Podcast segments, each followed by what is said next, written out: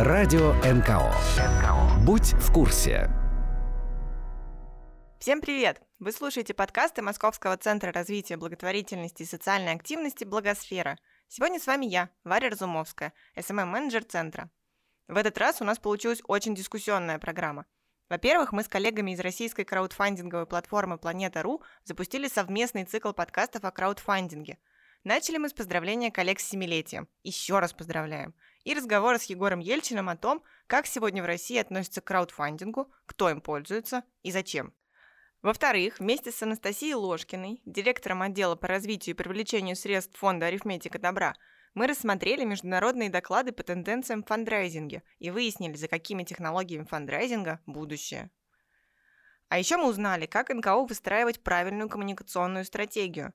Знаниями об этом с нами поделилась Анна Виктория Горман, консультант платформы социальных изменений Тудугуд и индивидуальный предприниматель. Спасибо, что остаетесь с нами и приятного прослушивания. Разговор в точку. Всем привет! Это подкасты Благосферы и наша рубрика «Разговор в точку». Мы приготовили для вас приятную новость. С сегодняшнего дня мы вместе с российской краудфандинговой платформой Планета.ру запускаем цикл подкастов о краудфандинге. И первый гость в нашей студии – Егор Ельчин, куратор школы краудфандинга Планета.ру. Добрый день, Егор. Добрый день. Во-первых, от лица всей благосферы хотим поздравить планету с днем рождения, с днем краудфандинга. И то, и другое отмечается 7 июня. И в этом году вам уже 7 лет. Такая красивая магия цифр, две три семерки. Сем... Три, три семерки три семерки получается, да? 7 июня день рождения, 7 июня mm-hmm. день краудфандинга по счастливой случайности, да? И нам 7 лет. Да. Спасибо большое. А, Егор, вы угу. в компании с момента основания. Расскажите, пожалуйста, как все начиналось? Да, тут небольшая ремарка. Я не совсем с момента основания, я с момента, так скажем, официального э, старта, потому что это все-таки э, по хронометражу две разные абсолютно даты, потому что Планета.ру э, начала существовать гораздо раньше, чем 7 июня 2012 года. Э, в пилотном режиме э, Планета.ру существовала около полутора-двух Э, где-то полтора года э, с, с одним единственным пилотным проектом. Это проект группы B2 по выпуску нового альбома Spirit.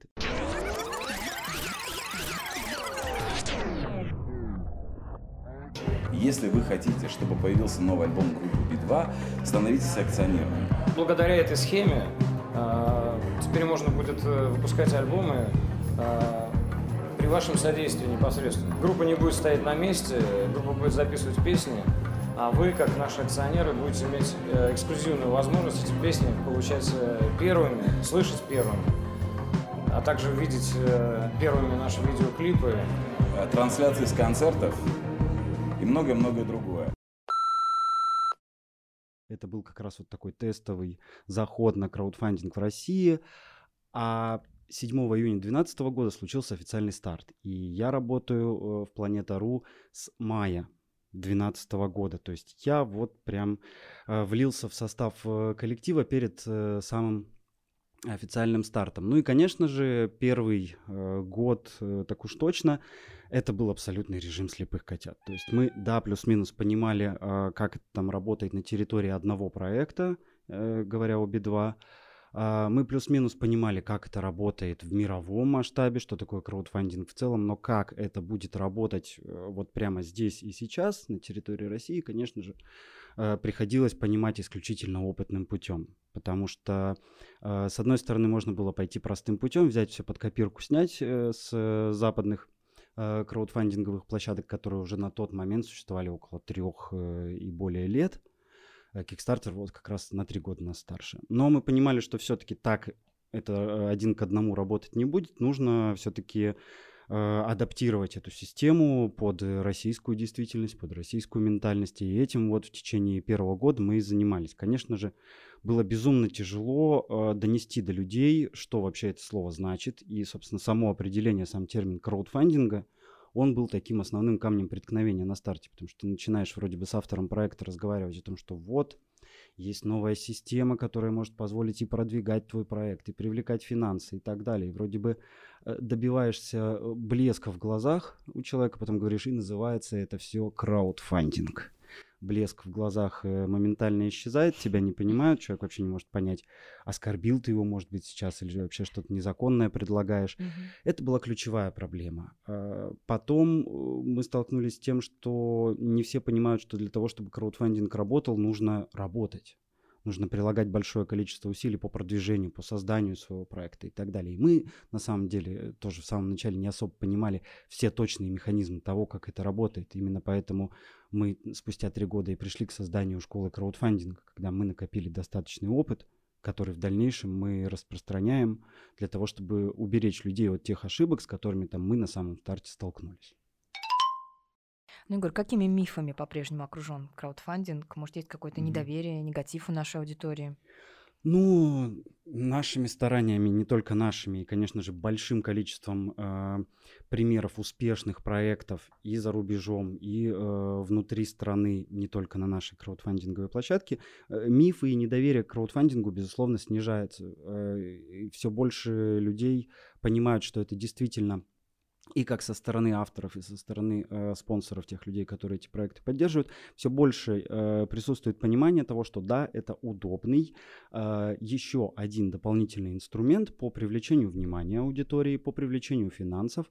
Это со стороны авторов, а со стороны аудитории люди действительно понимают, что это удобный способ э, форсирования, ускорения реализации тех идей, которые им по той или иной причине сейчас нужны или важны. А, Но, тем не менее, мифы по-прежнему существуют. Один из самых страшных, даже не миф, а стереотип. Самый страшный, наверное, он заключается в том, что краудфандинг — это легкие деньги.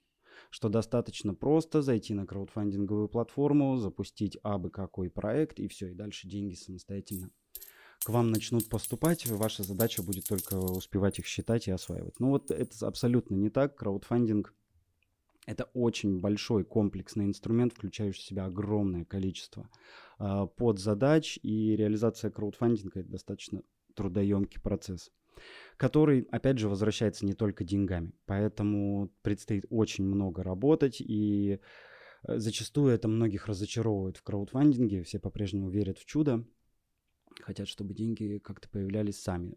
Есть момент того, что все считают, что мы очень много с этого зарабатываем, что мы на самом деле уже давным-давно, еще за первый год существования, все пошили себе золотые пиджаки, прекрасно себя чувствуем, ничего подобного.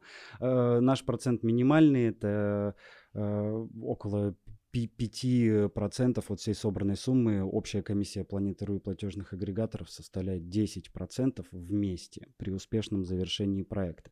Это не так уж и много, как, э, возможно, многим кажется, но так или иначе такие цифры.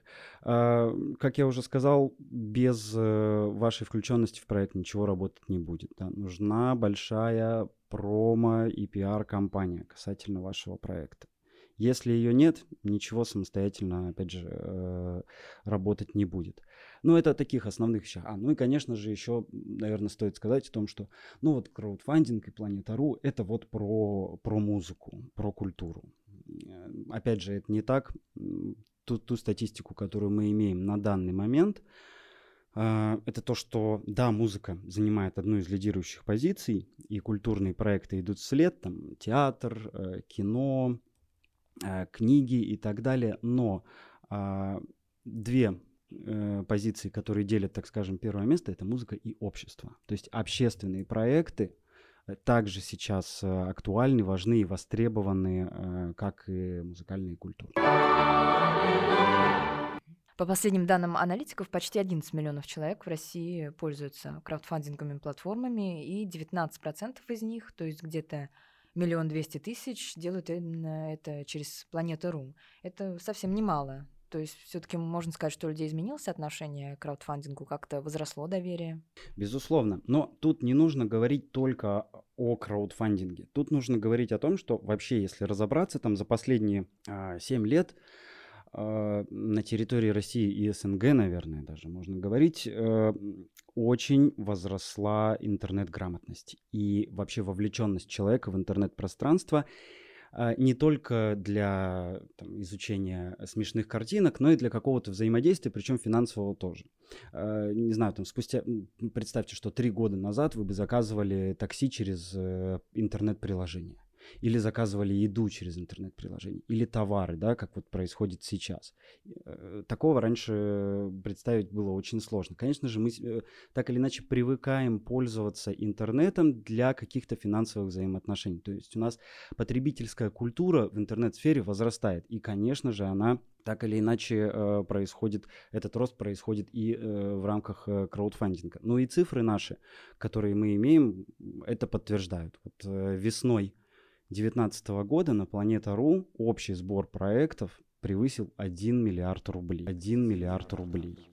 И эту цифру, опять же, нельзя делить на 7 в равных долях, потому что в 2012 году авторы проектов привлекли около 5 миллионов рублей а за 18 около 200 миллионов рублей. То есть есть рост, безусловный, и пока что, безусловно, не может не радовать.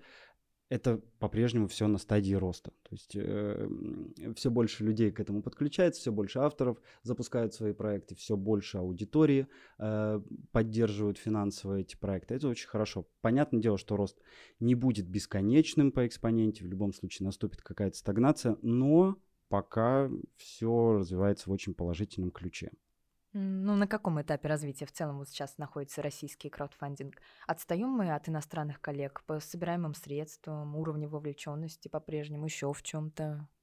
Мне кажется, э, это величины, которые нет смысла сравнивать абсолютно, потому что э, мы развиваемся неидентичными методами. И краудфандинговые платформы, западные и российские, имеют э, так или иначе свои какие-то особенности и в устройстве, и в типах проектов и так далее. Опять же, не стоит в этом ключе рассматривать краудфандинг как отдельную, абсолютно сепаративную э, там, единицу.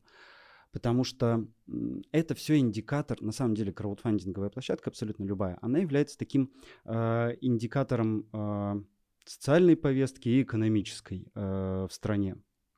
И это яркий такой пример того, в каком этапе находится потребительская культура что людям в данный момент важно и интересно. Да? Если э, на Западе мы видим огромное количество Э, пускай и по итогу неудачных и неуспешных примеров там, создания каких-то уникальных новых гаджетов, э, каких-то именно технологических продуктов, э, тоже можно понять, почему это, да, потому что на данный момент это спрос у аудитории, то, что им сейчас в первую очередь интересно, то, что им хочется видеть в окружающей действительности. У нас сейчас задача несколько другого плана, да, нам сейчас как-то хочется самостоятельно э, с помощью таких же увлеченных и вовлеченных людей изменять э, общественный градус, да, общественную ситуацию, делать мир вокруг себя лучше. До технологий э, мы, возможно, чуть позже доберемся, хотя они и сейчас появляются, но, конечно же, не в том э, количестве.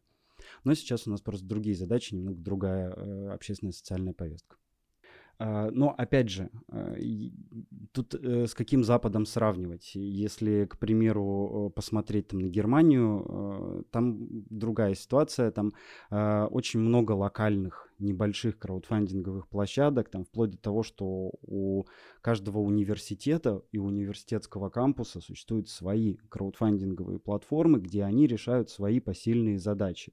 Одновременно с тем, что они собирают средства на ремонт бара, внутри университетского кампуса. Тут же они собирают средства на э, предоставление бесплатных э, мест для обучения беженцев. Да? Вот такие задачи решаются, например, э, там, в Центральной Европе. На Западе мы видим чуть иные примеры. Хотя, опять же, смотря какую площадку брать. Kickstarter или Indiegogo. Да? Тут очень сложно э, проводить э, какие-то корреляции, потому что каждая площадка в итоге имеет какую-то сп- свою специфику, даже интернациональную. А насколько доверительно сегодня в России к краудфандингу относятся представители некоммерческих организаций, социальные активисты? Зачем им, например, заводить сборы на каких-то вот отдельных платформах, когда они и так могут делать это через свой сайт, социальные сети? Ну, соблюдая, конечно, отчетность. Мы не говорим о лжеблаготворителях. Да, ну, э, по, по какой причине, э, в принципе, общественные организации, некоммерческие организации, фонды используют э, краудфандинговые площадки?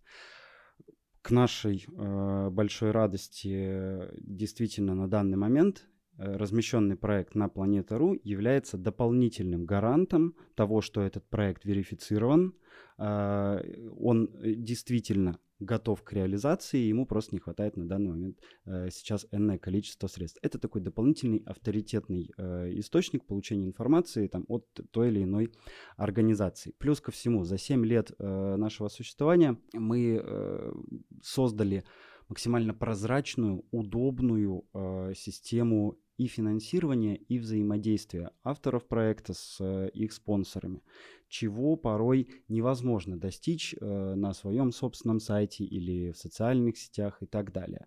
А, я так понимаю, что в принципе сейчас является мавитоном использование там, социальных сетей с указанием банковских реквизитов для сбора средств. Да, это действительно ноль прозрачности. Неважно потом, сколько вы видео и фотоотчетов предоставите, это все равно не тот уровень э, доверия, который хотелось бы заполучить.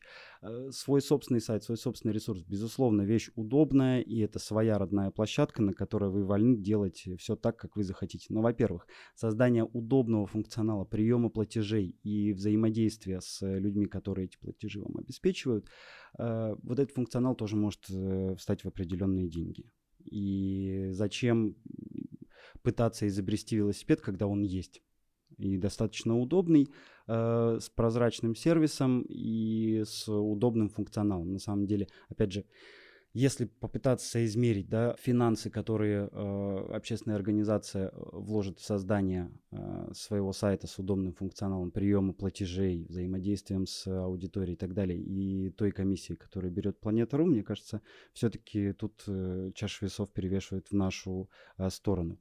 Плюс ко всему, это ну, действительно открытая площадка, и дополнительный способ э, получить больший охват именно в продвижении своей идеи, в распространении информации о ней.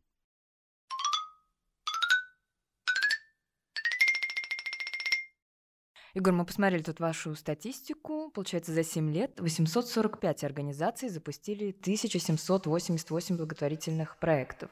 Ну, вы, собственно, уже упомянули темы, да, что самые популярные угу. это музыка, культура и общество. Могли бы вы уточнить, вот что именно, например, имеется в виду под обществом? Потому что у нас вот в некоммерческих да, организациях, например, самые популярные сборы это на детей особенно, да, с тяжелыми заболеваниями. Вот, а на что у вас в основном лучше идут сборы? Ну, если мы говорим об общественных проектах, здесь, конечно же, э, спектр максимально широкий. Это не только благотворительные инициативы, но это именно общественно-социальные, да. Это, ну, вот э, один из самых э, свежих ярких примеров, который сейчас переживает такую активную стадию роста, это вот проект Маши Грековой «Простые вещи» в Петербурге, да, которая а, организовала центр, где люди с а, ментальными особенностями трудятся, создают те или иные предметы, керамику, календари они рисуют и так далее, да. И вот они у нас собирали на муфельную печь для обжига, собственно, э, керамики собрали более 600 тысяч рублей.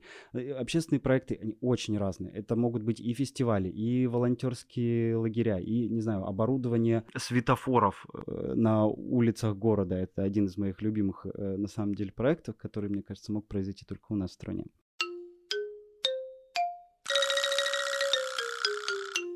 Но так или иначе, спектр максимально широкий. Любое социальное общественное взаимодействие, любая общественная инициатива в эту категорию входит. Но если мы говорим именно об, э, о благотворительных проектах и о соотношении, какие проекты имеют большую, э, большее количество именно запущенных финансируемых, то у нас на самом деле лидируют животные, братья наши меньшие. Да? Почему так получается? Точного ответа дать не могу. Вот один из самых ярких примеров – это, наверное, Центр для бездомных животных «Мокрый нос», который э, за все время э, существования и запуска своих проектов, которое большое, большое количество, там больше, по-моему, трех или четырех э, проектов, собрали более 20 миллионов рублей на э, обустройство и развитие своего центра. Почему так происходит? Э, возможно, потому что так или иначе вот средний возраст Э, человека, который поддерживает проект на Ру, это там от 25 там, до 35. Да? Это, наверное, как, как раз тот возраст, когда есть работа, есть какая-то общественно-социальная позиция, а, есть любовь к животным и нет детей пока что еще. Ну вот, допустим, я, наверное, как раз из той категории людей. Вот мне, 30, вот мне 32 года, у меня есть э, э, работа, любимая мною, э, у меня есть э, там жена и кот, детей пока нет, и вот да, я э, с большим удовольствием обращаю внимание пока что на такие проекты. Да? Э, чуть позже наверняка система ценностей несколько изменится, обращу внимание на более, э, э на какие-то другие моменты и так далее. Но вот, возможно, это моя исключительная теория, не претендующая на э, исключительную правду. Но, опять же, э, общественные проекты, они могут быть очень разные. Вот, к примеру, фонд созидания, э, который имеет возможность э, привлекать средства и самостоятельно, да, и с помощью грантов для реализации своих прямых задач, а, они у нас на Планета.ру собирали средства на статую огромного муравья. Понятное дело, что им э, каким-то другим способом эти же средства на этого муравья денег было бы собрать куда сложнее, чем с помощью краудфандинга. Это фановая общественная история, э, которая хороша именно для пиара, для вовлечения э, аудитории. И понятное дело, что тут краудфандинг как раз вот э, идеальный инструмент для привлечения именно таких э, финансов для реализации таких задач. Может, есть еще какие-то особенности российского краудфандинга, кроме вот э, популярности этих тем, вовлеченности вот именно этой аудитории? Ну, как показывает практика, в России краудфандинг это все-таки история от человека к человеку. То есть, если, а, допустим, на Западе в первую очередь обращают внимание на финальный продукт, и порой исключительно на поставленную задачу, да, на то, что будет сделано, то у нас все-таки огромное значение имеет человеческий фактор. Очень важно видеть, кто с тобой разговаривает по ту сторону экрана, вот в процессе обучения я всегда всем говорю о том, что необходимо через э, страницу своего краудфандингового проекта передать не только всю информацию о том, что вы хотите сделать, как вы это будете делать и для чего это вообще делается и почему это нужно вам, как спонсорам да, этого проекта, но и важно еще также э, передать свою любовь к этому проекту, чтобы люди увидели, почему именно вы это делаете, почему именно вы сможете э, это сделать. То есть вот фактор личности вот этот человеческий момент, он очень важен, его необходимо передавать в обязательном порядке э, через э, краудфандинг, это безусловно. Ну и э, опять же, если возвращаться к соотношению э, западного краудфандинга и российского, конечно же, есть не, не самые, э, так скажем, простые и, э, и удачные темы для российского краудфандинга, но Опять же, мы говорим вот о сегодняшнем дне, о том, как это происходит сейчас, потому что когда-то нам казалось, что и технологии, и бизнес-проекты — это история, которая в российском краудфандинге будет идти очень тяжело. Да? Но, опять же, как мы видим, все с ней хорошо, все с ней нормально. Да, такие проекты есть, их просто, в принципе, на территории России не так уж и много, да, каких-то успешных кейсов, там, технологических, бизнес, э, стартапов, которые бы жили долго и счастливо, интересно развивались, да. Но так или иначе, э, энный процент э, от общей массы, он и в краудфандинге э, присутствует и отлично себя чувствует. Наверное, на данный момент вот э, самая сложная тема — это вот э, совсем нематериальный продукт в виде э, мобильных приложений. То, что, безусловно, важно. То, что, безусловно, интересно э, пользователю, но пока, опять же, ну, это мы возвращаемся к моменту э, культуры потребления. Пока нет понимания, почему я должен сейчас финансировать создание того или иного мобильного приложения, когда их и так уже огромное количество, и большинство из них бесплатное. Потихоньку, да, мы сейчас переходим к тому, что в принципе это нормально – заплатить за то или иное предложение, э, приложение какую-то э, сумму, там 200-300 рублей, мы понимаем уже ценность в этом. И, возможно, как раз-таки там через некоторый промежуток времени мы и будем создавать их с помощью краудфандинга, в том числе, когда люди будут э, видеть ценность в конечном продукте, абсолютно нематериальном а, и будут его финансово поддерживать. Но мы со своей стороны, безусловно, приложим к этому усилия, для того, чтобы распространить инструмент краудфандинга в максимально э, широкий спектр э, тем и категорий проектов. Спасибо, что как раз упомянули сложные темы, потому что именно как раз об этом, о том, как создавать краудфандинговые проекты на сложные темы, мы поговорим в следующем выпуске. Напоминаем, что этот выпуск начинает совместную серию подкастов Благосферы и Планеты.ру о краудфандинге. Сегодня с вами была София Горовая и Егор Ельчин, куратор школы краудфандинга Планеты.ру. Спасибо, Егор, что пришли. Спасибо, София. Слушайте наши подкасты, где вам удобно. iTunes, Google подкасты, SoundCloud, ВКонтакте, Яндекс Музыка или сайт нашего центра. До встречи!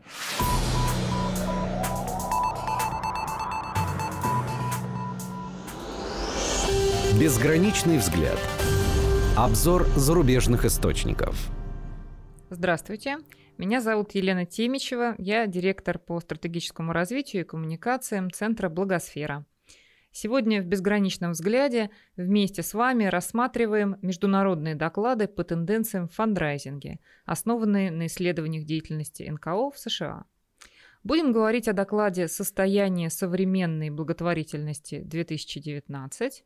Тенденции в поведении возвращающихся доноров», выпущенной компанией Клесси. Это американская платформа по сбору пожертвований. Все это было совсем недавно, в мае 2019 года. А еще об отчете, который называется «Эффективный фандрайзинговый проект 2018», он ежегодно выпускается Ассоциацией профессионалов фандрайзинга.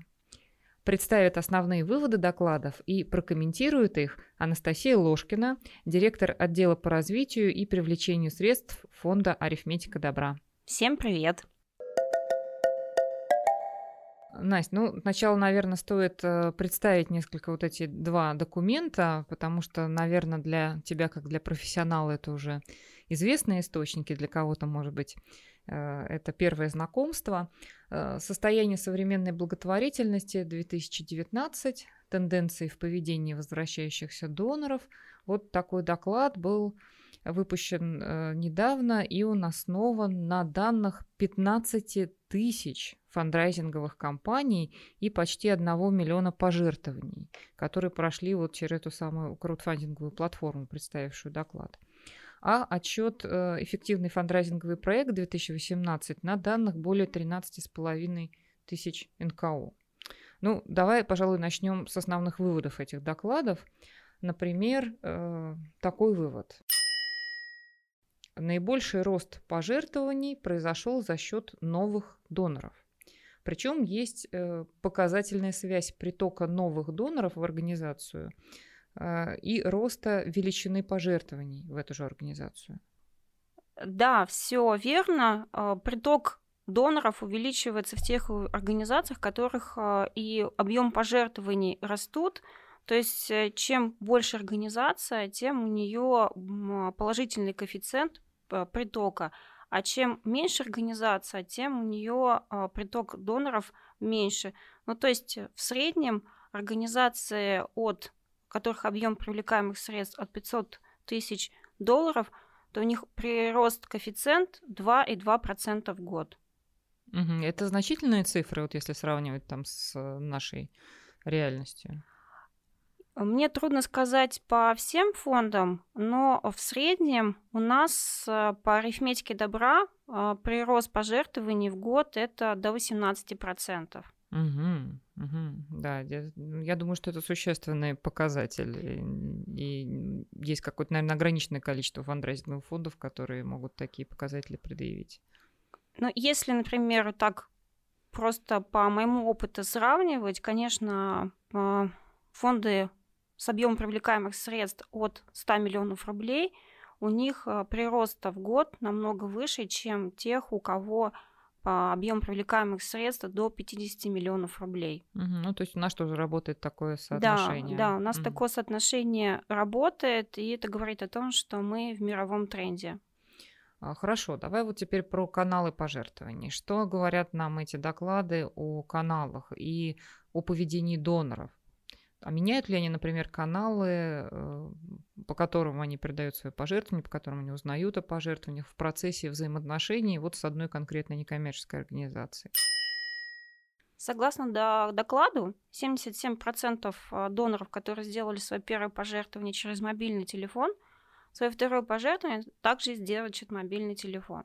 Если человек, ему удобно делать пожертвование через э, стационарный компьютер – чаще всего он вернется через стационарный компьютер.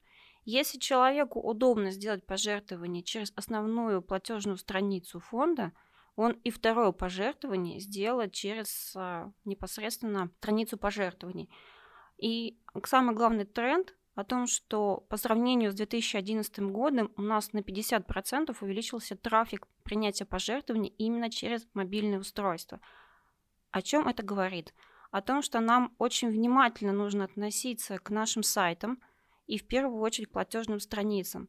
чтобы они на мобильном телефоне смотрелись удобно, чтобы человеку было здесь и сейчас удобно сделать пожертвование.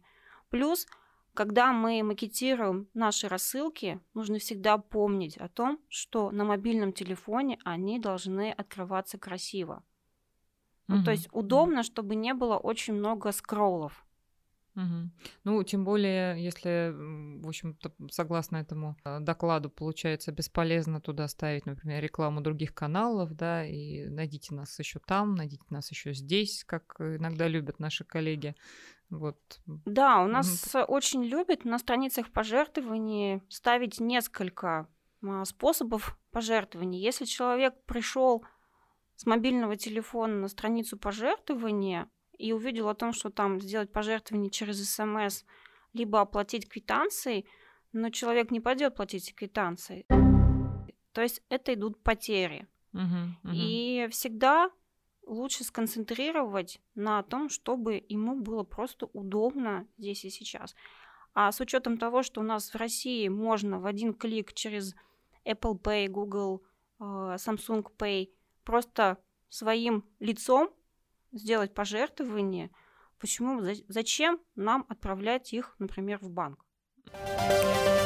Еще такой вывод доклада, и, в общем, достаточно ну, существенный, как мне кажется, возможно, один из самых существенных, который говорит о том, что вообще-то повторные пожертвования – это история, ради которой стоит очень потрудиться, и менее половины доноров например, 2016 года сделали повторные пожертвования некоммерческим организациям в 2017 году. О чем это говорит, Настя? Это более, конечно, трудоемко, а, чтобы люди сделали, подписались на регулярные пожертвования, но именно доноры, которые подписываются на регулярные пожертвования, это те доноры, которые не просто вам доверяют, да, они могут помогать и другими способами. То есть они могут стать волонтерами, фандрайзерами, они могут расширить ваши сообщения в социальных сетях, да, то есть фандрайзерам нельзя останавливаться на том, что «Эй-эй-эй, у нас это, человек подписался на регулярное пожертвование, и все, я сделал хорошую работу». Нет. Именно здесь, сейчас, начинается еще больше работа тем, чтобы эта лояльность становилась больше, потому что те люди более ответственно подошли к тому, чтобы сделать пожертвование и доверить свои деньги вашей организации. Угу. Ну вот данные доклада свидетельствуют о том, что удержание и мотивация существующих доноров обходится как раз дешевле, чем привлечение новых доноров. Да? Ты можешь это объяснить, например, на каких-нибудь примерах и э, прокомментировать? Потому что удержание доноров, оно основывается на email рассылках, а, на каких-то определенных мероприятиях. А, ты с ним можешь один-два канала коммуникации, да, то есть здесь более понятно и предсказуемо, что ты можешь э, человеку предложить для того, чтобы он сделал следующий шаг. А новая аудитория, она менее известна.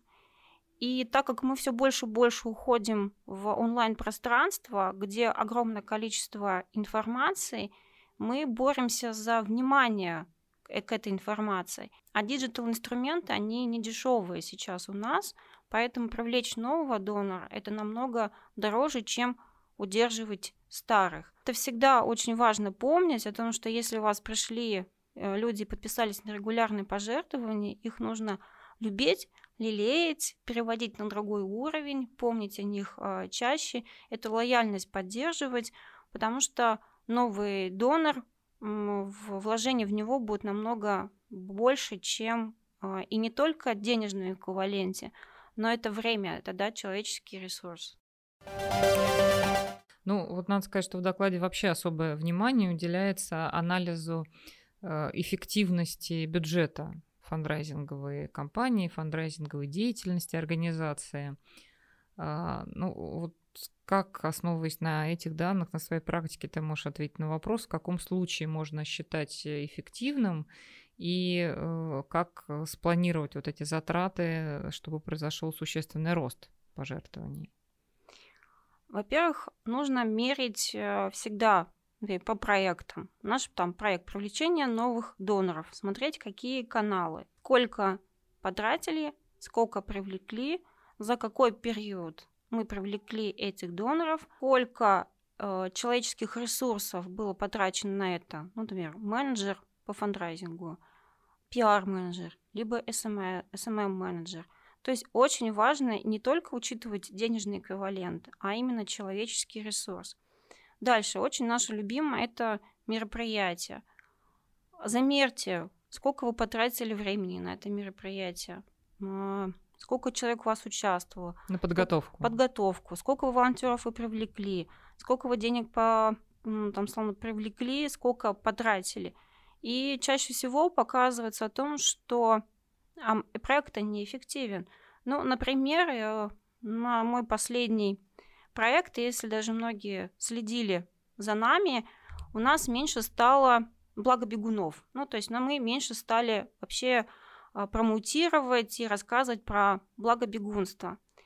Мы в прошлом году посчитали, что те средства и те человеческие ресурсы, которые мы вкладываем в этот проект, он не делает ту отдачу в денежном эквиваленте. Этот проект, он как инвестиция на долгосрочную, он на формирование сторонников.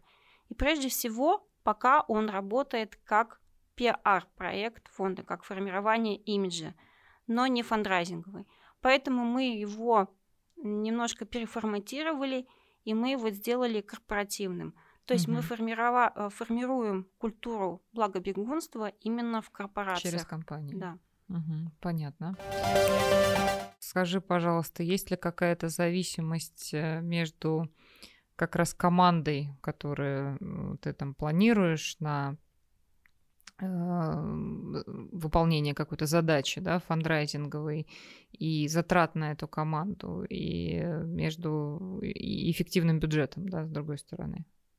Да, а, у меня на самом деле план затрат фандрайзинга уже на 5 лет. А, сформирован, и есть прогноз на 5 лет, сколько мы привлечем средств. Исходя из этого бюджета, я каждый год живу, а, но я вижу в том, что автоматизация и диджитализация, она приводит к тому, что идет сокращение штата, а эти сэкономленные средства, они идут на инвестирование, привлечение а, новых доноров. То есть, например, внедрение CRM-базы позволяет сократить количество людей, работающих с частными донорами, потому что система позволяет больше обрабатывать данных и выводить аналитику, которую можно использовать для планирования и понимания, как двигаться дальше.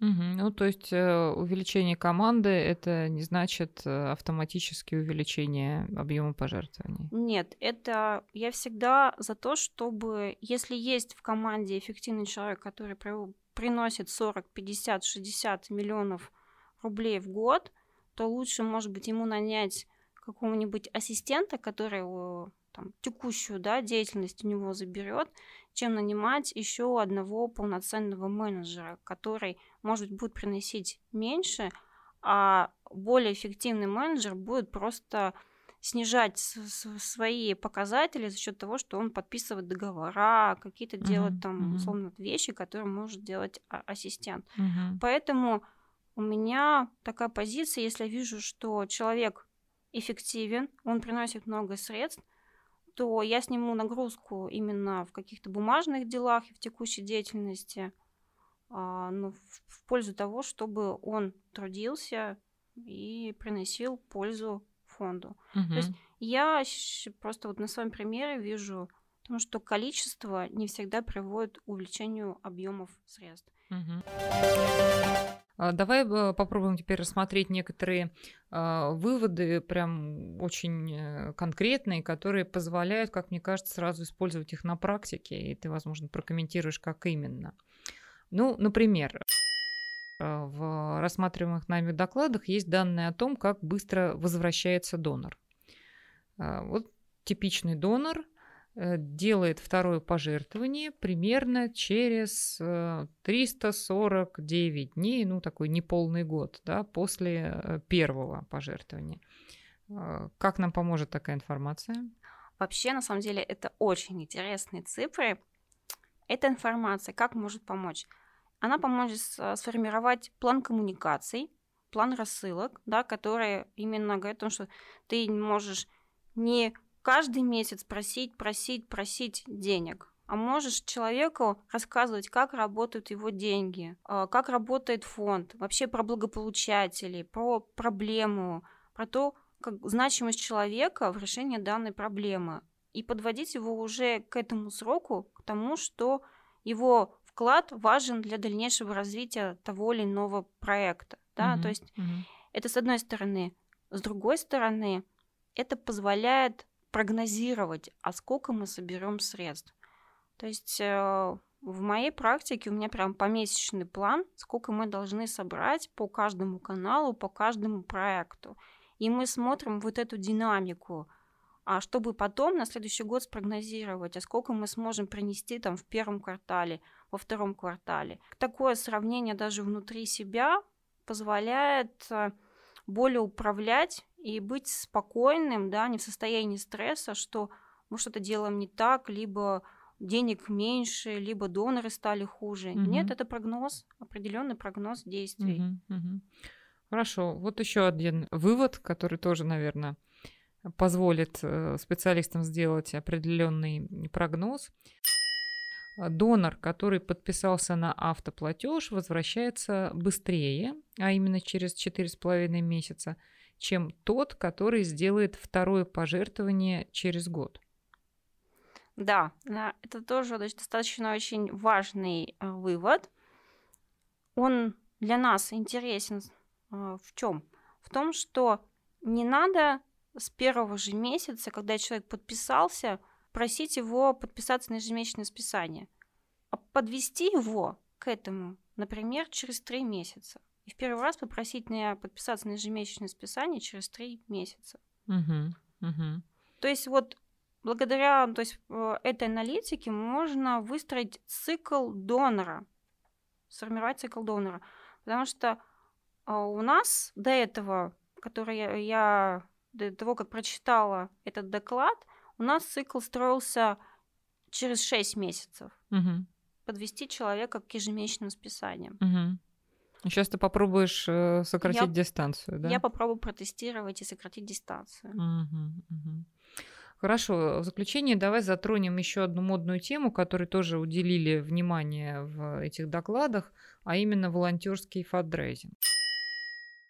Ну вот ни шатка, ни валка, он развивается и в России, и э, доклад приводит интересные данные.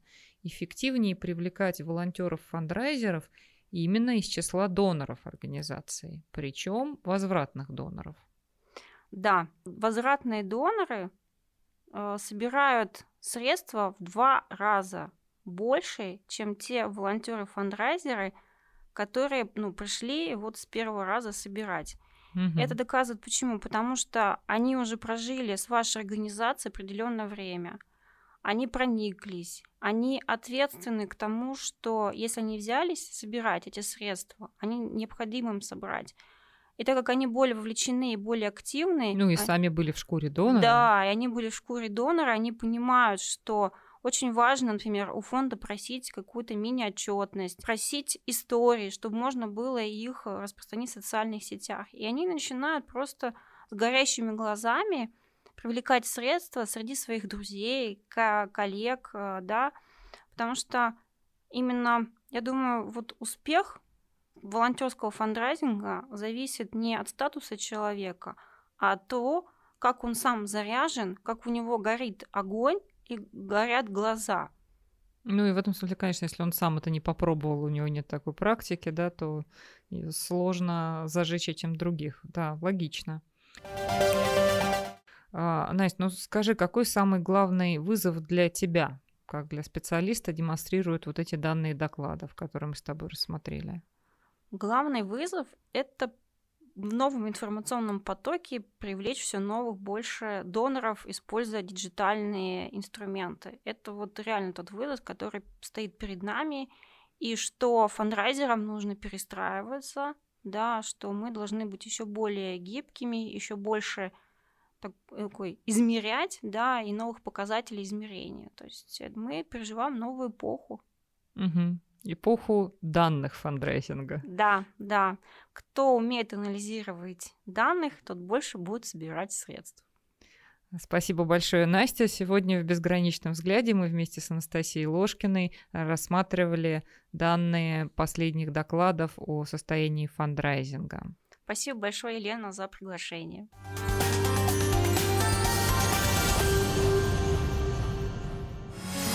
Как это делается? Инструкции и советы экспертов о профессиональных коммуникациях. Работа некоммерческих организаций в социальных сетях не всегда результативна. Часто это происходит из-за отсутствия коммуникационной стратегии.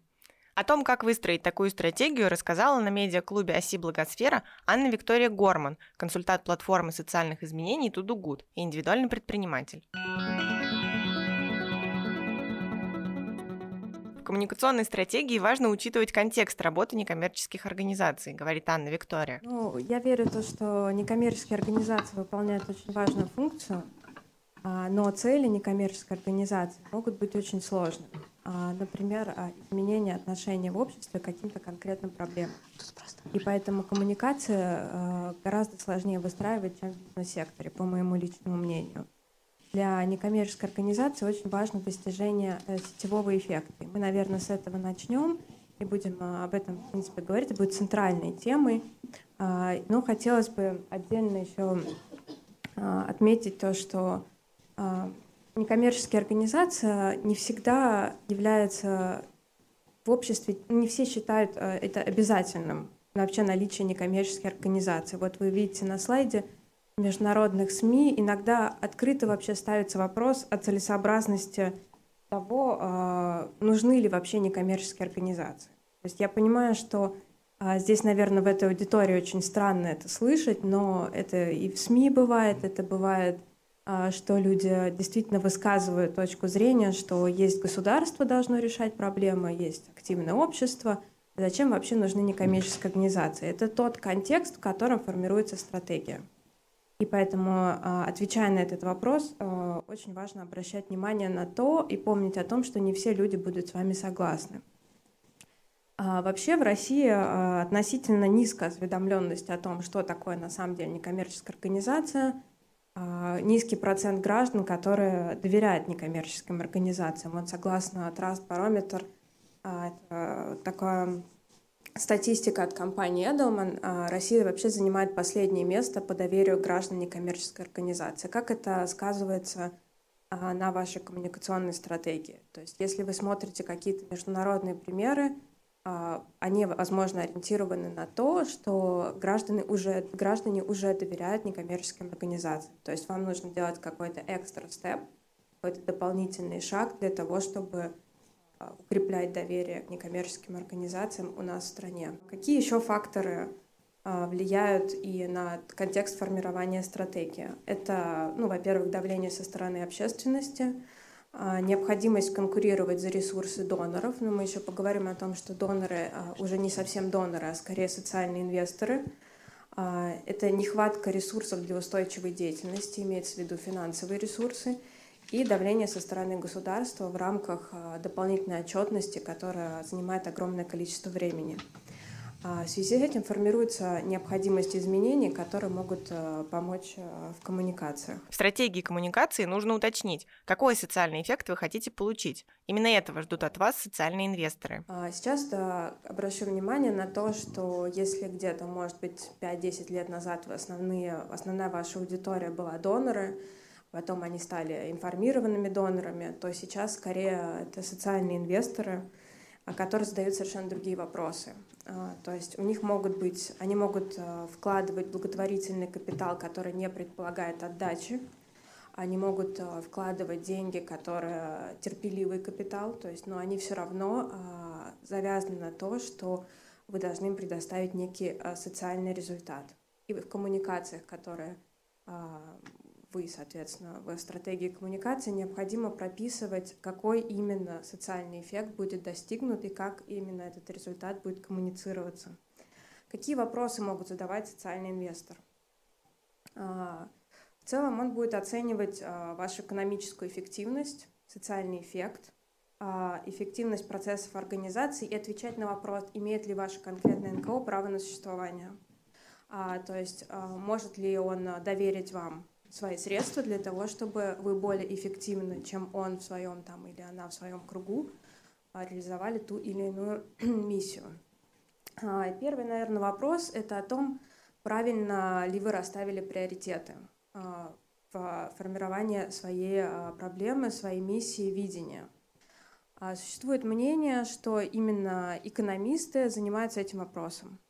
То есть если, как, например, здесь на этом TED-токе, если у вас будет время потом посмотреть, очень интересный TED-ток о том, а, что если вы спрашиваете специалистов по болезням, то, возможно, они выберут основную проблему — это малярия, а, там, экологи будут э, сразу говорить о том, что нужно первым делом а, менять климат, делать какие-то экологические э, приоритеты расставлять. И экономисты смогут, лишь только экономисты и менеджмент смогут оценить, э, как наиболее эффективно распределить все ресурсы. Также внутри каждой конкретной проблемы, каждой некоммерческой организации есть определенные приоритеты, и социальный инвестор будет смотреть открыто, ну, у вас, допустим, есть сайт, и вы можете открыто вывесить свои приоритеты о том, что вы сейчас занимаетесь этой проблемой, потому что эту проблему можно решить, вложив N ресурсов, за N времени, за X времени вы сможете достичь результата там, Y. И это такой очень важный вопрос, который очень часто очень сложно найти на сайтах некоммерческой организации, в коммуникациях этого обычно нет. Далее, конечно, социальный инвестор задает вопрос, а, можно ли назвать конкретное вложение экономически обоснованным. Для этого можно обратиться к таким, а, скажем так, а, руководствам к действию, как социальный, социальная отдача от инвестиций. То есть у нас есть return on investment, отдача от инвестиций, есть социальная отдача от инвестиций. А, и если вы коммуницируете свои результаты, возможно, имеет смысл привязать к каким-то а, вот э, таким а, известным метрикам, которые доступны, которым понимают социальные инвесторы. Следующий вопрос. Э, есть ли у НКО возможность оказать устойчивый социальный эффект? Что имеется в виду? То есть если социальный инвестор помогает вам сегодня и помогает завтра, если послезавтра он вам не помогает, а, считает ли, ну, считает ли инвестор, что вы сможете продолжать вашу деятельность устойчиво? А, какие могут быть здесь решения? Это может быть как вот а, музей-гараж создает endowment фонд, это может быть конкретное бизнес-направление, которое развивает некоммерческая организация, то есть основная задача которых не прибыль, а поддержание устойчивой финансовой деятельности для финансирования операционной деятельности. А, и существует э, огромное количество мифов, которые э, вокруг некоммерческой организации существуют, о том, что вообще у некоммерческой организации не должно быть источников дохода. На самом деле для того, чтобы организация существовала устойчиво, они должны быть. Может быть, есть, существует огромное количество примеров, и действительно вопрос в том, как это реализовывать, но на это обращают внимание социальные инвесторы. То есть очень хорошо, если есть какой-то доход, и вы его открыто транслируете. То есть это неплохо, как вот, что вы на чем-то зарабатываете, это хорошо, помогает достигать устойчивый экономический социальный эффект. Какие еще вопросы могут возникнуть у инвесторов? Это стратегия управления рисками, это ваши стратегические партнерства с теми или иными организациями, это те финансовые навыки, которые вы транслируете в своих коммуникациях, а, и прозрачная и реалистичная финансовая стратегия. А, это может быть как отдельные документы на сайте, это могут быть отдельные небольшие статьи в профильных изданиях, но действительно хотелось бы обратить ваше внимание, что это очень часто отсутствует у российских некоммерческих организаций в онлайн или офлайн пространстве. А, на что еще можно обратить внимание? На путь а, конкретного вклада до благополучателя. Огромное количество статей а, говорит о том, что там N процентов идет не конкретно благополучателю, а, допустим, банку. И какой-то процент идет посредникам. И, в принципе, ваши доноры или социальные инвесторы, они могут выбрать, на какой проект они хотят конкретно направить свои ресурсы. Некоторые некоммерческие организации это позволяют. А, и как а, много, какой процент а, их вклада вы сможете отправить непосредственно благополучателям. А эта информация тоже хорошо, если открыто транслируется. И опять же, вот некоторые доказательства того, что социальные инвесторы интересуются этим, то есть есть даже отдельные ресурсы, как вот Charity Navigator, который показывает, сколько конкретно процентов уходит на такие платежные сервисы, как PayPal или банком. А здесь э, ну, могут быть даже какие-то очень нестандартные решения, как там принятие пожертвований в биткоинах, которая ну, сейчас такая очень противоречивая тема, но тем не менее некоторые некоммерческие организации идут для, для этого, чтобы сократить как раз путь конкретного вклада как ответ на запрос от общественности. Пока осознанных социальных инвесторов в России не так много, но важно ориентироваться именно на них. Добрый день. А, я хотела задать вопрос про аудиторию. Вы в самом начале сказали о социальных инвесторах. А у меня вопрос, насколько, на ваш взгляд, это актуально именно для России? Составляет ли в России, просто это очень осознанный все-таки уровень, да, социальные инвесторы — это люди, которые уже готовы вложить ресурсы, отбирают а, некоммерческую организацию, которую они хотят поддержать. Насколько э, среди аудитории НКО или там, да, в принципе, аудитории социальных сетей в России, большинство таких людей. И если не большинство, то какой портрет, э, какой возраст, там, да, примерно какие интересы, на ваш взгляд, у этого сегмента? Спасибо. А, это очень зависит от темы некоммерческой организации. Очень сложно делать какие-то общие выводы. Естественно, социальных инвесторов, осознанных инвесторов мало. Но обычно это люди, которые как раз инфлюенсеры, то есть они все прочтут, они вложатся и будут всем об этом рассказывать. Ну, или как бы своему кругу, или, может, никому не будут рассказывать, но кто-то узнает и так далее. Поэтому мне кажется, некоммерческим организациям, и мое личное мнение, что нужно ставить очень высокую планку а, и ориентироваться на тех людей, которые очень осознанные. Потому что те, которые неосознанные, они придут вслед за осознанными. А если не придут осознанные, то ну, у вас будет и меньше пожертвования, и, собственно, организация будет просто меньшего уровня. Тут один э, такой социальный инвестор, э, он может подсказать, у него будет потенциал не только в деньгах, но и в ресурсах. И он сможет подсказать вам какие-то конкретные э, тоже решения. И этим тоже можно не пренебрегать. И, ну вот, по моему мнению, общий портрет — это общий портрет. Нам, как бы, может быть, не самое важное. Самое важное — вы выделить инфлюенсеров, самое важное — выделить тех людей, которые ну, то есть, например, Coca-Cola тратит миллионы на то, чтобы сохранять долю завоеванного внимания, у вас этих миллионов нет, поэтому нужно искать другие варианты. И как вам сэкономить эти миллионы, это вот искать э, инфлюенсеров, искать социальных инвесторов, которые э, будут э, очень внимательно, досконально все у вас изучать и отвечать на все вопросы. И действительно, они будут сравнивать вас с другими некоммерческими организациями. Вам может показаться, что они придираются, но на самом деле это не так. А, и а, здесь а, ну, вы можете перегрузить, конечно, среднего рядового человека информацию, но вы можете на самом деле немного разделить эту информацию, чтобы люди, которым интересно это, могли найти. То есть вы можете просто в любой коммуникации там, делать, например, ссылку на сайт, где социальный инвестор сможет просто найти информацию больше. Обычно ее просто невозможно найти. А какие-то более развлекательные посты ставить там начало. Поэтому, ну, естественно, да, конечно, это очень маленький процент.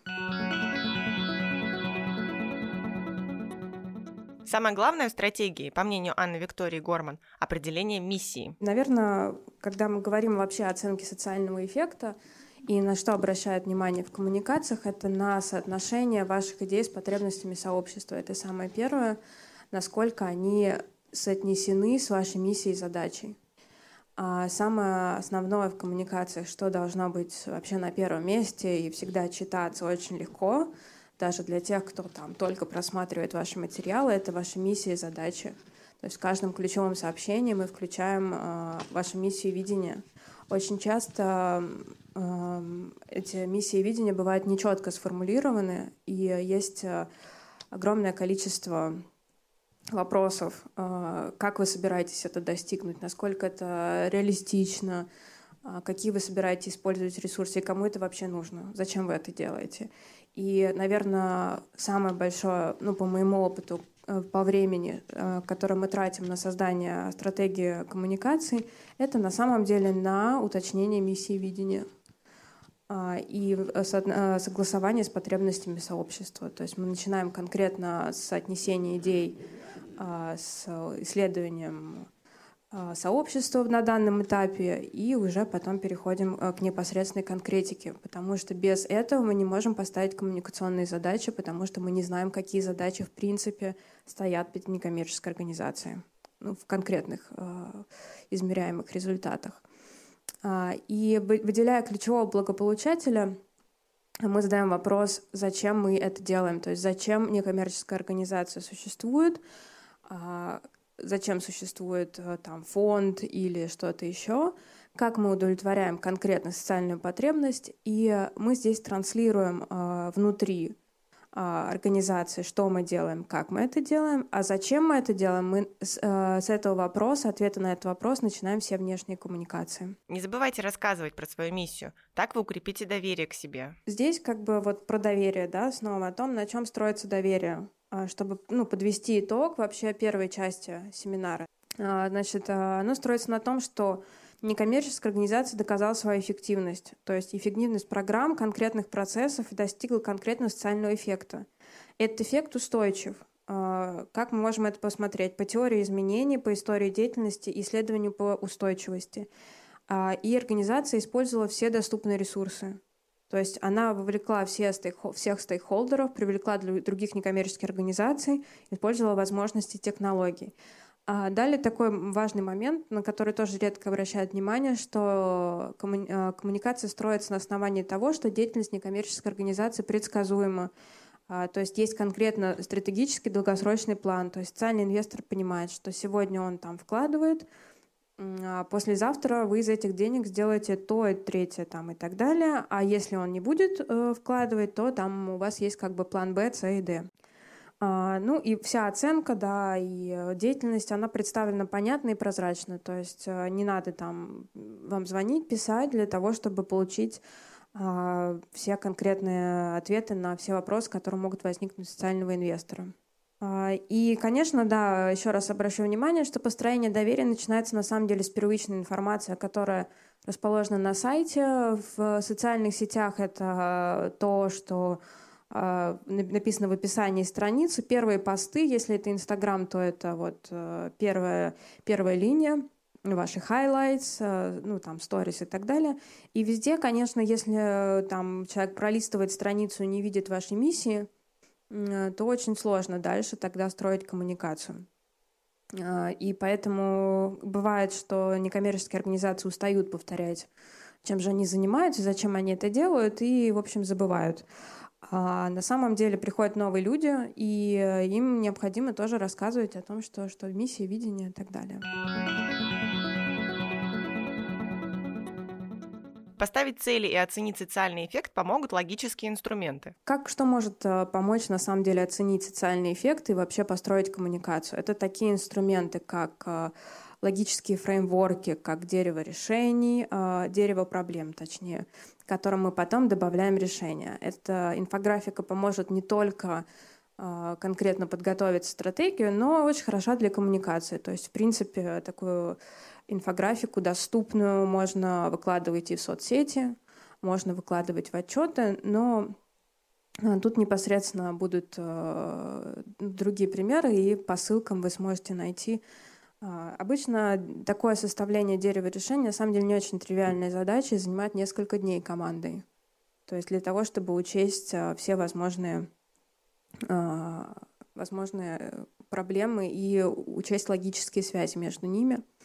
Конечно, анализируя потребности сообщества, мы включаем а, потребности всех стейкхолдеров, то есть всех заинтересованных лиц. Мы анализируем их потребности, анализируем, какие конкретно у НКО стоят цели э, в этой конкретной группе. То есть если мы говорим о том, что а, некоммерческая организация помогает а, там, болеющим тем или иным заболеванием, то, например, мы хотели бы, чтобы близкие и там друзья а, основных благополучателей делали А, Б, С и Д, чтобы они там поменяли отношение к проблеме, чтобы они там обращались за помощью, ну и так далее. То есть и важно, какие цели стоят перед каждой группой, чтобы мы выделили те требуемые изменения, которые необходимо нам достичь, выбрать предполагаемые решения, посмотреть, какие барьеры будут у той иной группы, например, там недостаток информированности, недостаток доверия, и уже потом, чтобы смотреть на мотивацию конкретной группы, то есть, а, а что на самом деле мотивирует а, близких а, и там родственников и друзей, болеющих тем или иным заболеванием, чем мы можем, как мы можем в коммуникации зацепить их, как мы можем донести до них ту или иную мысль. Далее для ну, мы просто говорим о том, что для выделения социального эффекта и социальные инвесторы, они очень часто очень придирчиво относится к, к социальному эффекту и вообще как он считается. И, конечно, сравнение вашего сценария, достигнутого результата с э, бездействием очень полезно. То есть вы говорите о том, что э, если бы мы не делали ничего, было бы так, ну, в какое-то наше предположение. Э, соответственно, устойчивых достигнутых изменений во времени реализуется или там достигнуто теми или иными действиями. То есть вы открыто коммуницируете о том, что вы понимаете, что вы, вы, вы сравнили с ваш сценарий с сценарием бездействия, и ваши изменения действительно устойчивы во времени. И здесь важно понимать э, различия между промежуточным результатом. Например, э, очень часто некоммерческие организации коммуницируют, что наше мероприятие пришло там 100 человек, или там 100 детей получили э, такую-то помощь и так далее. Что это такое? На самом деле это просто промежуточный результат, который просто показывает на ну, какой-то, может быть, он важен вам внутренне, может быть, его иногда действительно нужно коммуницировать, но это не социальный результат и, тем не менее, не социальный эффект, потому что это неустойчиво.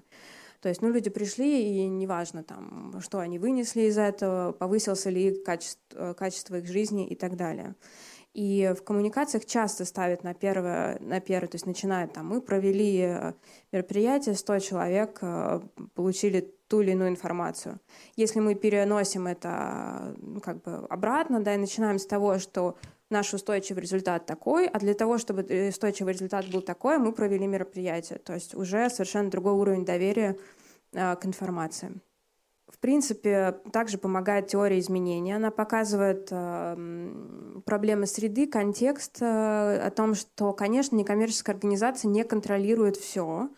А есть, могут быть другие причины изменений, которые за пределами деятельности. И точно так же, как дерево решения, вы можете показывать такие же логические фреймворки, а, и они могут помогать эм, построить коммуникацию. То есть вы начинаете с изменений, рассказываете, как вы применяете теорию изменений и так далее. То есть, э, по, ну, то есть это помогает просто формулировать те иные сообщения. Что такое, зачем нужен циклический системный сбор данных и анализа? То есть вы, э, понятно, что это не совсем относится к теме сегодняшнего семинара, но опять же, э, когда мы проводим те или иные коммуникации, на это обращают внимание.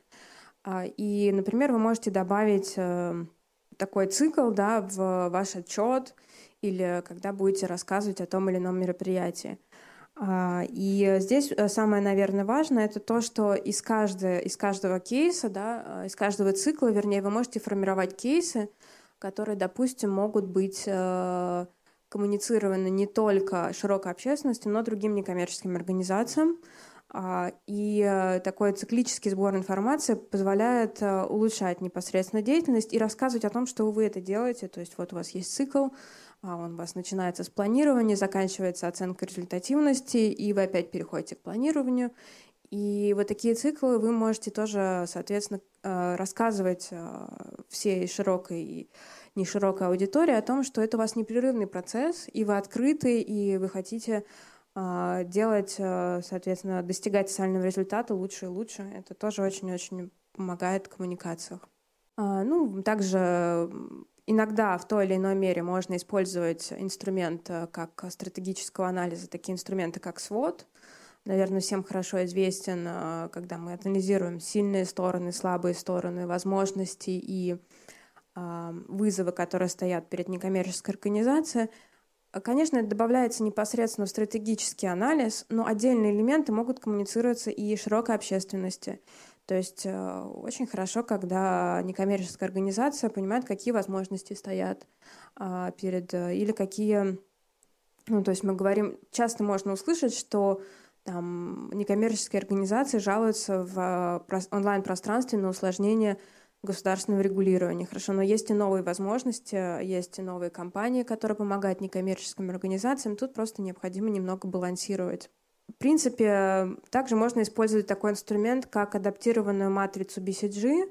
А, она помогает, э, в общем-то, отделить э, проекты, которые вам приносят наибольшее количество социального результата от тех проектов, которые съедают много ресурсов, но очень мало приносят. И если вы, а, ну, то есть э, у вас могут быть и проекты, которые действительно мало приносят, но они вам зачем-то нужны. И вы можете рассказывать о том, зачем они конкретно нужны вам, и вы тоже приводите в качестве инфографики ту или иную а, модель. Это очень э, такая в бизнесе очень распространенная ну, матрица, поэтому все поймут и будут э, сразу понимать, о чем вы говорите. А, здесь, ну, наверное, какие-то примеры операционных показателей, на которые можно обратить внимание. Там у вас эта презентация будет, и вы сможете на это посмотреть. Также как бы есть э, показатели, здесь, наверное, обращу внимание на то, что на структуру показателей. То есть здесь оценивая результативность и коммуницируя результативность Э, ваших результатов. Будет очень э, здорово, если вы начнете, например, с social return on investment, если для вас это релевантно или самое релевантное, а даже далее уже перейдете к каким-то операционным или промежуточным результатам таком структурированном виде. Исходя из поставленных задач, некоммерческая организация может оценить свою деятельность. О выборе методики оценки деятельности, ее коммуникации, да, в принципе, очень важно обращать внимание на то, какая перед вами стоит основная задача, приоритетная. Если мы говорим, что это повышение уровня осведомленности, то здесь очень просто. Вы провели какую-то кампанию, и вы смотрите на охват. А если это изменение отношения к проблеме, то тогда уже это проведенные опросы. И опросы могут быть как а, проведенные а, непосредственно вами, так и с э, соответствующими организациями. И тогда вы можете сделать такие двойные коммуникации. То есть если вы попросите какую-то социальную организацию провести опрос по той или иной проблеме, то они проведут коммуникацию у себя, потому что это, им это здорово. Они хотят работать с некоммерческим сектором, а у вас это будет еще одна коммуникация. Но вашим результатом будет не охват. Вашим результатом тогда будет результат этого опроса. И когда вы коммуницируете эти результаты, то также по, по оценке вы начинаете с того, что нашей организации в этом году удалось изменить мнение общественности там, на столько-то процентов. Мы это посчитали таким-таким-то образом, нам помогла такая-такая организация, а вообще, как бы, ну, еще мы провели там для тысячи людей мероприятия. Это повышение осведомленности. Если мы говорим про улучшение качества жизни, то здесь, конечно, все сложнее. Мы, например, если говорим о болеющих о там, детях, то это будут данные о пациентах, это будут какие-то врачебные исследования. Мы не можем говорить о том, что мы улучшили качество жизни, просто проведя те или иные семинары. Тогда у э, доверия, которое нам необходимо укреплять, оно, наоборот, падает. И на этом очень важно обращать внимание. По мнению эксперта, некоммерческие организации должны показывать, что используют новые технологии. Это доказывает их эффективность. И очень часто некоммерческим организациям такое, такая бывает претензия, что некоммерческие организации недостаточно э, участвуют э, в технологическом прогрессе. То есть у нас есть искусственный интеллект, э, есть огромный там блокчейн, а вот некоммерческие организации, они в прошлом веке, они, в общем, никак не... И поэтому они неэффективны. И какой вот, допустим, я предлагаю вы, вы, выход, это открыто говорить об этом, что мы можем себе там позволить обратиться в эту организацию, стараться применять а, те или иные а, новые технологии и говорить об этом. То есть, например, а, есть такая компания в Берлине, а, она называется Data Science for Social Good, то есть любая некоммерческая организация может обратиться в, это, в эту компанию, не знаю, за какие деньги, возможно, вообще бесплатно, и те представители науки о данных, которые хотят работать в этом секторе, они совершенно бесплатно э, по большей части реализуют, э, помогают вам выделить те или иные данные. Возможно, эти данные не будут для вас очень релевантны. Но тот факт, что вы используете новые технологии, на самом деле очень важно коммуницировать и рассказывать о том, что вы пытаетесь, вы знаете, и вы говорите о том, что ваши процессы должны быть эффективны. Другой пример. Схожая организация.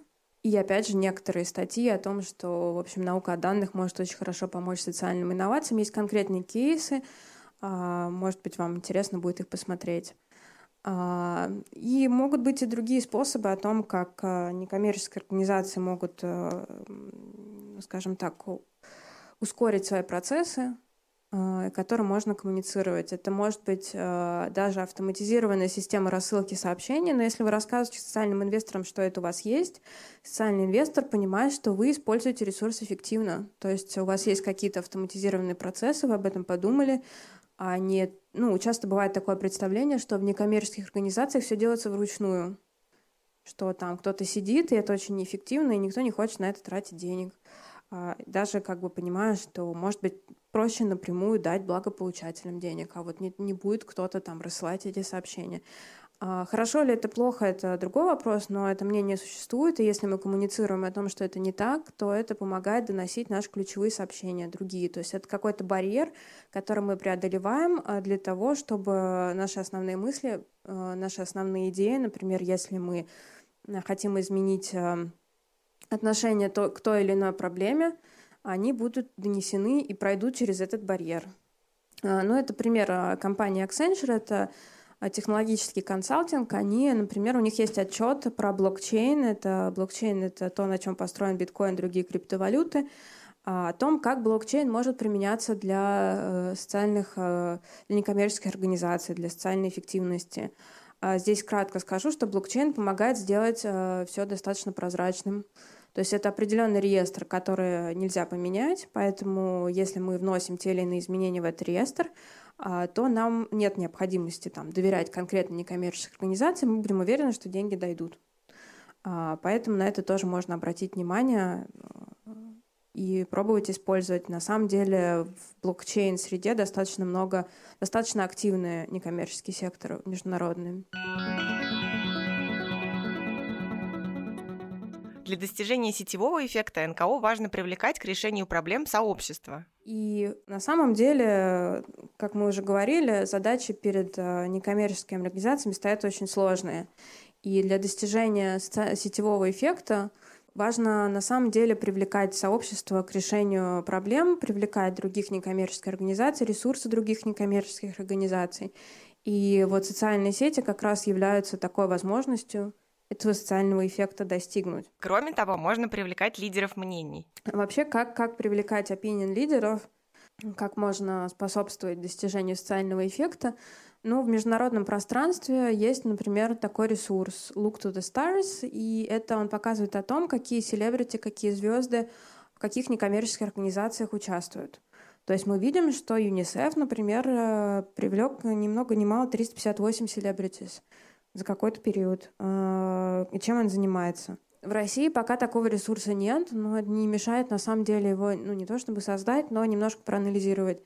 То есть все равно те или иные звезды а, участвуют. Да? Не обязательно это должны быть а, очень известные люди, это все зависит от вашей аудитории. А, например, ЮНИСЕФ а, провел очень эффективную кампанию в Индии, а, привлекая актрису Болливуда, которая, насколько мне известно, даже делала это, ну, скажем так, не, не по самой большой цене, потому что она разделяет ту или иную миссию. На самом деле, работая с блогером, э, с блогерами, может быть, не такого большого масштаба, да, селебритис, они могут просто разделять вашу миссию и делать для вас все бесплатно. То есть э, в моей практике существуют такие кейсы, когда а, просто блогеры заражаются идеей, им нравится то, чем вы занимаетесь, они понимают и могут поставить свое имя рядом с вами. Единственное, когда вы выбираете селебритис, а, вам точно так же может быть какое-то поступить предложение, но ваша организация будет ассоциироваться с именем того или иного блогера или селебрити, а, и иногда лучше отказывать, потому что негативная репутация – а, того или иного человека может негативно оказаться, сказаться на вас. На что можно обращать внимание, например, на толерантность э, к разным вопросам. То есть если человек, э, блогер, э, очень активно поддерживает одну тему, но, например, нетолерантно относится к какой-то другой теме, это может вас насторожить. И действительно, пока в российском пространстве не могу сказать, но в международном пространстве уже были такие скандалы. И, в общем, это все очень долго потом э, лечить, скажем так. Эксперт рассказала, из чего состоит коммуникационный план и как ставить цели. И дальше по коммуникационным целям конкретно. То есть мы можем пройтись. На самом деле мы уже начали того, что может быть повышение осведомленности, цель, да, а, может быть укрепление доверия, может быть а, изменение, улучшение качества жизни, но они могут быть и другие. И ваша задача приоритизировать ваши цели. То есть а, ну, у кого-то может быть цель совершенно нормальное привлечение социальных инвесторов, да, но она, наверное, все равно не первая, да, то есть ну, здесь поэтому она вторая. Может быть, для вашего устойчивого результата вам нужно как, какие-то, как, какие, какой-то доход, да, это может быть продажа услуг, товаров, это может быть привлечение волонтеров, квалифицированных сотрудников. А может быть такая широкая задача, как управление, укрепление доверия к некоммерческому сектору там, в России или в мире. А, и когда вы ставите эти цели, приоритизируете, вы сможете сразу м, понять, на самом деле, как вы эти цели будете измерять. А, про повышение осведомленности мы уже поговорили, про привлечение социальных инвесторов все понятно, сколько денег пришло, столько пришло. А, вот ну, про привлечение волонтеров вы сможете, например, оценить а, качество резюме там, или волонтеров, которые будут к вам приходить. А, и, а, наверное, начиная стратегию коммуникации, там, это мы начинаем с пирамиды, да, которая вот была здесь. А, второй этап — это наши цели и то, как мы будем эти цели измерять. Они должны быть конкретные, приоритизированные, а, достижимые, измеряемые и так далее. Еще раз напомню о том, что самый основной вопрос, на который мы отвечаем в коммуникации, это зачем. А если вот вам интересно, откуда это взялось э, в медиапространстве, то вот э, Саймон Сайник, если я правильно произношу имя, я немного в этом сомневаюсь, э, сделал такой прекрасный TED-ток, очень вдохновляющий, есть э, субтитры на русском языке по ссылке. А, и он рассказывает о том, как а, лидеры в том или ином, на самом деле, ну даже в бизнесе, да, как они а, вдохновляют других на те или иные действия. Они не отвечают на вопрос, что вот мы компания, чем, чем мы занимаемся. Они отвечают на вопрос, зачем они это делают. Они э, собирают вокруг себя последователей с, с теми же идеями, которые разделяют их ценности, и тогда уже после этого они могут рассказать о продукте. Но на самом деле люди не покупают ну, согласно мнению и, в общем, э, Саймона, о том, что люди не покупают продукты, они покупают э, то, зачем вы его делаете. А так как некоммерческая организация, отвечая на вопрос, зачем, в общем-то, доказывает, э, что она существует не просто так, то это на самом деле очень ключевая тема для некоммерческих организаций. И еще раз повторю, что это вопрос «зачем?» должен быть связан с тем, э, с ключевым благополучателем.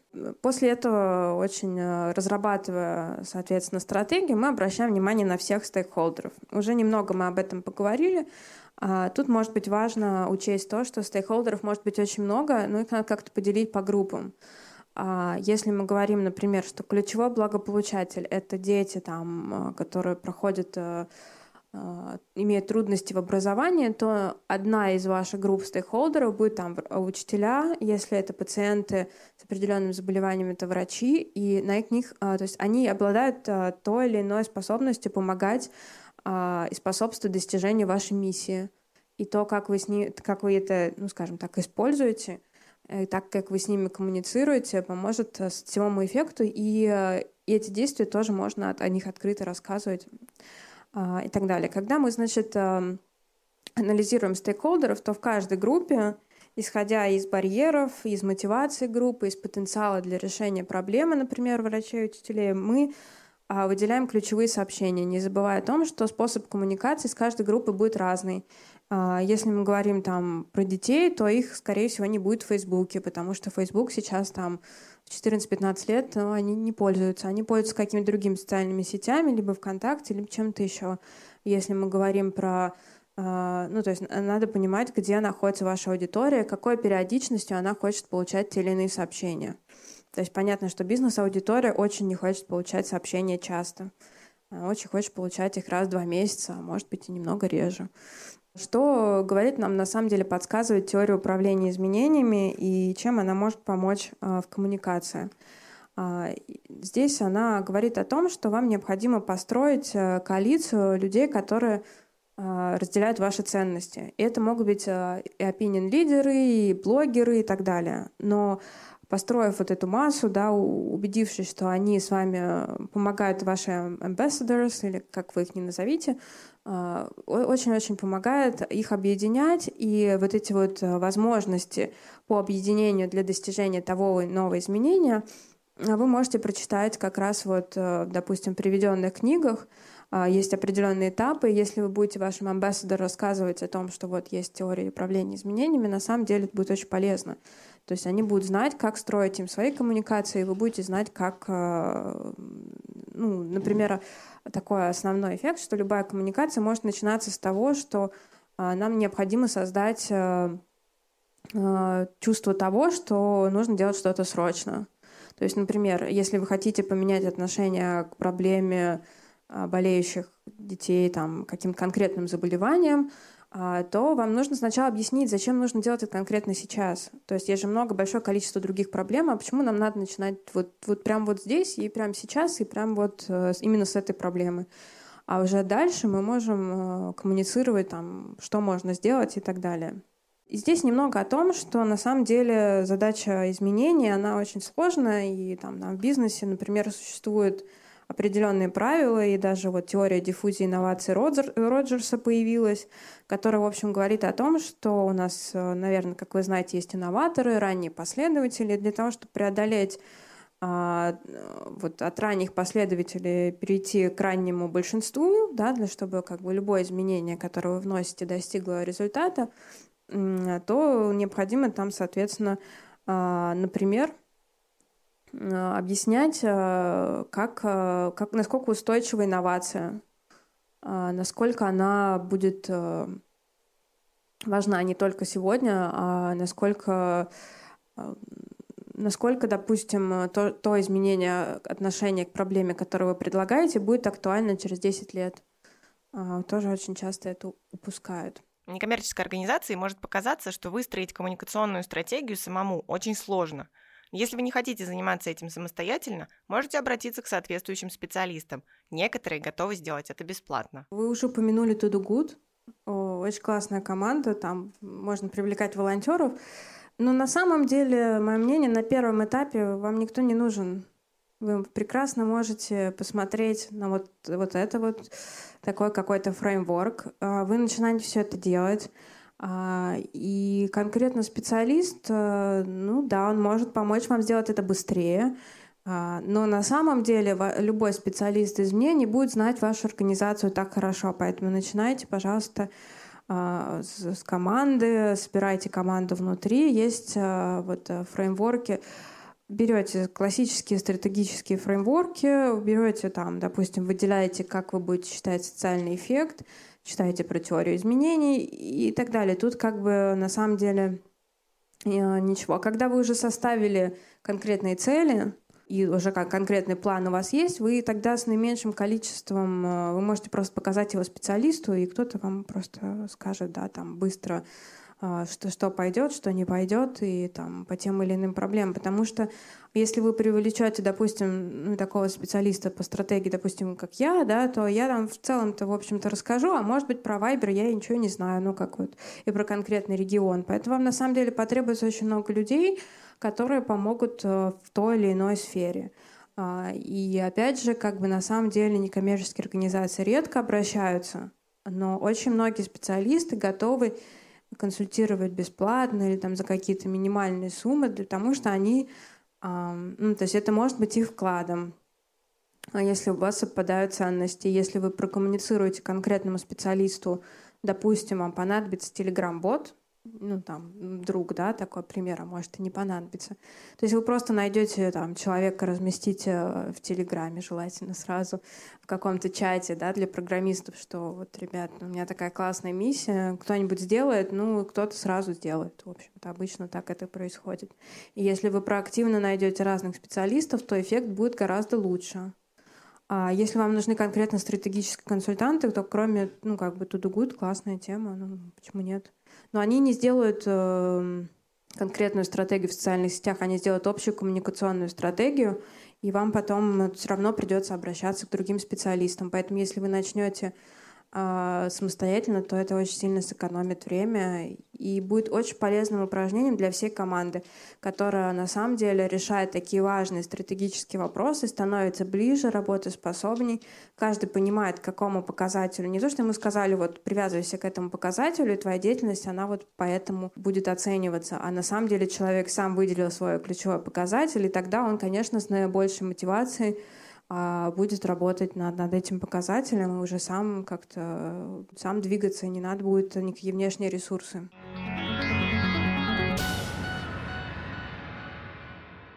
На сегодня все. Слушайте наши подкасты, где вам удобно. iTunes, Google подкасты, SoundCloud, ВКонтакте, Яндекс.Музыка или сайт нашего центра. Пока-пока. Этот подкаст создан с использованием средств гранта президента Российской Федерации на развитие гражданского общества, предоставленного Фондом президентских грантов.